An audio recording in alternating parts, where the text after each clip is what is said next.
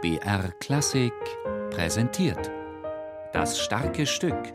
Musiker erklären Meisterwerke.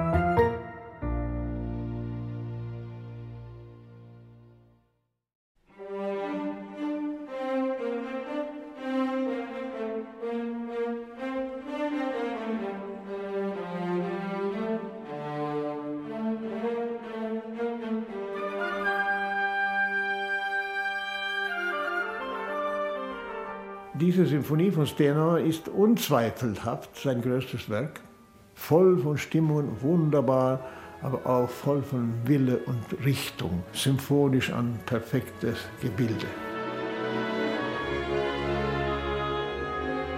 Lang hat es gedauert, bis sich der Dirigent Herbert Blomstedt, in Amerika geborener Sohn schwedischer Eltern, für den schwedischen Komponisten Wilhelm Stenhammar so einsetzen konnte, wie er sich das immer gewünscht hatte. Ich komme nach Dresden und muss Richard Strauss lernen. Und so bleibt Stenhammer liegen. Dann komme ich nach Amerika, muss ich amerikanische Musik lernen. Und jetzt denke ich, mit 87 habe ich das zum ersten Mal gespielt. Also jetzt endlich, jetzt oder nie, jetzt muss es passieren. Und das Werk, ich hatte auch großen Respekt vor dem Werk, aber der Respekt wird immer größer. Stenhammer, der auch als Instrumentalist und Dirigent internationale Erfolge feierte und neben seiner Tätigkeit als Leiter des Göteborger Symphonieorchesters Kammermusik und vor allem Lieder komponierte, arbeitete nach seiner zurückgezogenen ersten Symphonie 1911 bis 1915 an seiner zweiten Symphonie in G-Moll. Ein Werk voller melodischer Kraft und tiefer Empfindung oder, wie Stenhammer selbst sagte, nüchterne und ehrliche Musik ohne Klangschwelgerei.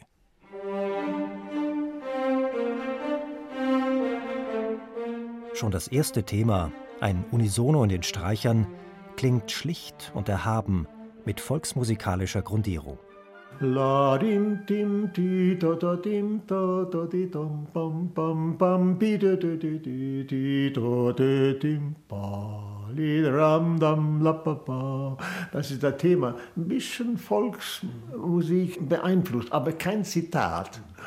Weil die to, to, dim, da merkt man, das ist nicht do, do, di, di, sondern das ist dorisch. Offiziell geht die Symphonie in G-Moll aber die Vorzeichen sind F-Dur, also das ist ein dorischer Tonart. Das liegt sehr verborgen in der schwedischen alten Volksmusik. Nicht die Volkslieder vom 19. Jahrhundert, aber vom 15. Jahrhundert, vom 14. Jahrhundert. Sehr alte Volkslieder. Ein bisschen kirchentonal ist immer da. Schweden war ein christliches Land seit 800. Die Kirchenton hat sehr die Volksmusik beeinflusst. Der zweite Satz ist ein Andante in Variationenform, das durch seine Strenge und grazile Schönheit beeindruckt. Der zweite Satz ist äh, ein bisschen wie ein altes mittelalterliches Volkslied. Und das wird dann äh, variiert in wunderbarer Weise, sehr, sehr kontrapunktisch, sehr polyphon. Vieles hat einen Charakter von einem Trauermarsch, so ein bisschen improvisatorisch, wunderbarer Klang. Es ist als auch, als ob jemand etwas erzählt, nicht wahr? So wie die alten Barden, nicht wahr?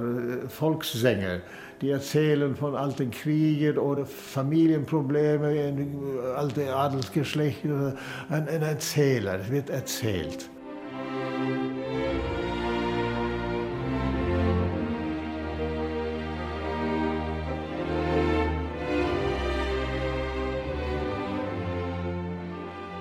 An das Andante schließt sich in bewährter Tradition des 19. Jahrhunderts ein tänzerisches Scherzo an, das aber nichts Derbes hat, sondern wiederum sehr fein und dolce und dolcissimo klingen soll, wie es in der Spielanweisung heißt.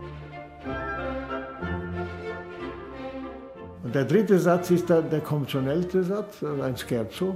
Und sehr kontrapunktisch mit äh, Frage und Antwort, sehr geschickt instrumentiert. Kommt ein Trio, wie äh, Scherzo-Sätzen üblich ist. Und dieses Trio ist sehr persönlich gestaltet. Er schreibt für das Solo-Fagott, der er gut kannte in seinem Orchester, ein großes Solo für ihn, dann ein großes Solo für den Solo-Klarinettist, Herr Löwgren, dann ein großes Solo für seinen Solo-Flötist, der hieß Hermann Muchow. Also die Symphonie ist gewidmet seinem Orchester.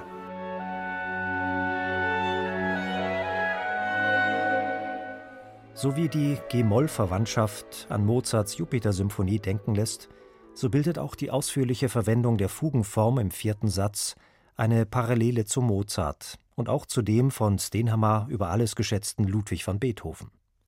Kompositorische Meisterschaft in der Bearbeitung von gleich zwei Fugenthemen ist hier verbunden mit einer großen romantischen bzw. spätromantischen Geste.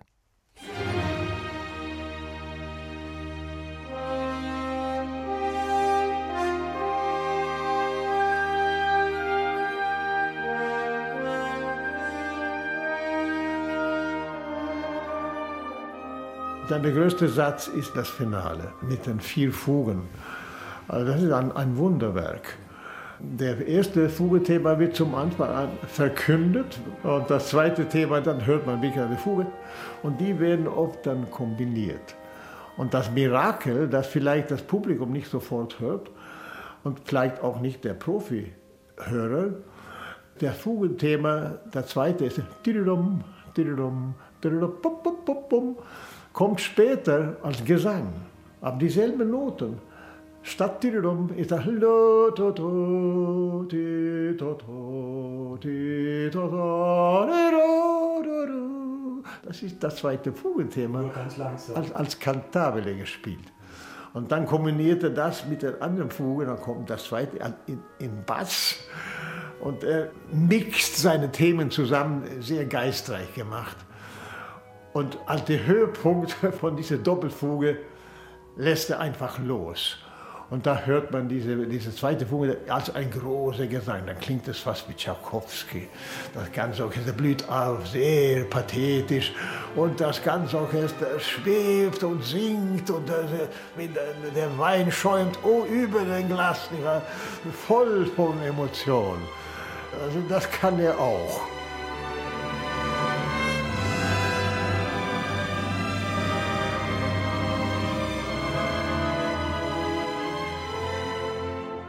Der Erfolg von Stenhammers zweiter Symphonie bei der Uraufführung am 22. April 1915 in Göteborg durch die dortigen Symphoniker war außerordentlich.